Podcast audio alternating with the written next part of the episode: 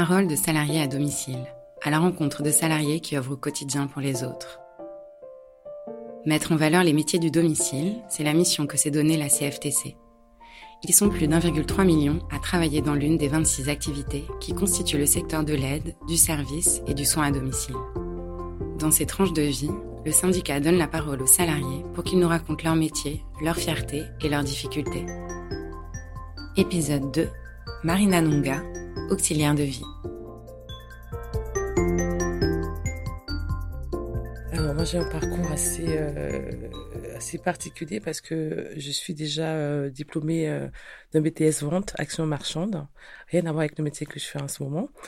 Alors j'ai fait, j'ai été dans les services généraux dans la com et ensuite j'ai fait charger de clientèle et je suis partie de là pour justement auxiliaire de vie. Ça a été un déclic plus pour pendant le Covid parce que euh, je pense que y avait des personnes euh, en mobilité réduite, euh, fragiles, des personnes âgées qui n'avaient pas de, soutien, d'accompagnement. Pendant que j'étais en poste, je me suis dit bah pourquoi pas? Donc j'ai été à une école française, ça s'appelle l'école française d'ailleurs, et j'ai passé mon diplôme d'auxiliaire de vie. Et ensuite j'ai mis mon CV en ligne et j'ai la société Vitalance qui m'a contacté justement pour pour un premier entretien, ensuite un deuxième, et après ils ont estimé que je pouvais faire partie de leur, euh, leur équipe. Donc c'est comme ça que j'ai été prise. Alors le métier me vient comment? Parce que à la base déjà ma mère elle est aide-soignante de, formation et moi j'ai une copine qui a qui a deux enfants autistes et qui sont très attachants et ils ne ils ne vont pas vers tout le monde.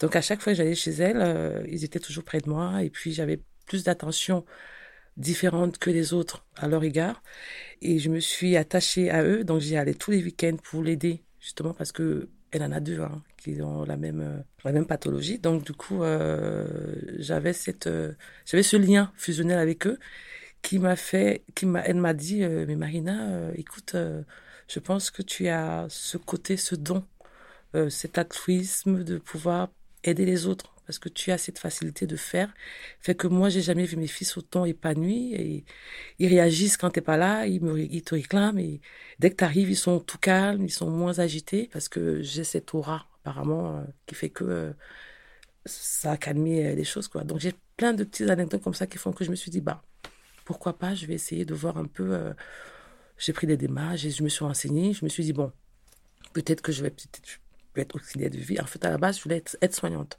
Mais pour être aide-soignante, il faut passer des étapes, des modules pour accéder. Donc, du coup, euh, je suis restée auxiliaire et, et ça me convient parfaitement parce que je, je, pense que j'apporte quand même, euh, je sais pas, de, de l'attention à l'autre, du soutien, de, de, du dialogue, de l'écoute.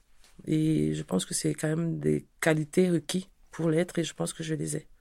On a tous un handicap, mais il y a l'handicap qui est visible et d'autres qui n'est pas. Donc, ça peut arriver à tout le monde, cette situation. Donc, on a besoin tous d'une personne qui est près de nous pour pouvoir justement nous accompagner dans cette expérience de vie. Donc euh, le soutien moral et la disponibilité est important pour ces personnes-là. Donc euh, je le suis. Donc du coup, je suis fière de d'apporter euh, cette chaleur pour les autres qui en ont besoin. Et je pense que j'apporte aussi le dialogue et, et les soins qu'ils ont besoin et les courses chez eux, euh, euh, prendre soin de leur domicile. Euh, je pense que j'apporte quand même plus l'assurance la, et l'envie de, de se surpasser, de se, de se dépasser. Donc moi, j'apporte ce souffle de vie à, à, ces personnes qui, qui en ont besoin. Et vous savez, c'est des métiers souvent, on va dire, ingrats, parce qu'il y a des gens qui se disent ouais, mais je fais ça, je donne de mon temps, je, je m'occupe des personnes qui, qui, qui m'envoient souvent me bouler parce qu'il y a des personnes qui sont pas toujours réceptives. Vous arrivez, ils disent, vous faites quoi là? En même temps, on parle toujours des autres, mais ça nous apporte aussi à nous.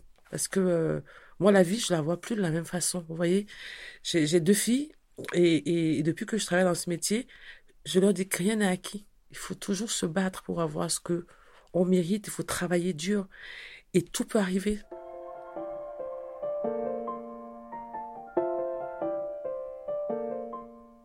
Alors, les difficultés que je, pourrais rencontrer dans ce métier, c'est peut-être euh, les transferts. Parce que vous savez, il y a des moments où il y a des personnes qui ne sont pas euh, rassurées et ou alors le premier contact, ça, elle vous connaît pas, donc elles ne savent pas. Donc, vous fallait faire le transfert de, de la chambre à la douche, machin, parce qu'il y a tellement de matériel. Des fois, j'ai l'impression que la personne peut glisser, la personne peut ne pas bien se tenir, ou peut être euh, en panique. Donc, du coup, j'ai toujours ce, cette hantise de, de, la faire tomber ou, donc j'ai toujours ce, ce, ce, côté où je me dis, ah, fais attention Marina parce que euh, elle tient pas bien les mains et les pieds ne sont pas bien positionnés. Donc il suffit de faire un faux mouvement et puis euh, il y a un accident vite arriver.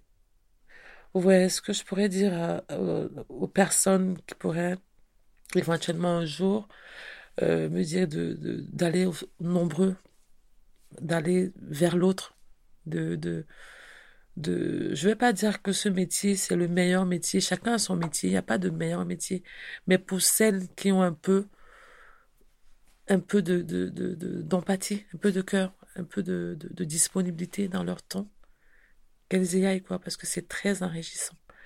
Et on, on voit la vie vraiment d'une autre façon et on a vraiment le respect pour l'autre et, je pense que la base d'une vie c'est la liberté et quand on est plus libre, je pense qu'on n'a plus rien derrière. Donc celui qui a du temps de pouvoir apporter un peu de, de lui pour l'autre, qu'il les aille, quoi. Que ce soit dans les associations, que ce soit n'importe en fait. Parce qu'on a toujours besoin de l'autre, de plus petit que soi dans la vie. Et ce qui arrive aux autres, ça peut nous arriver.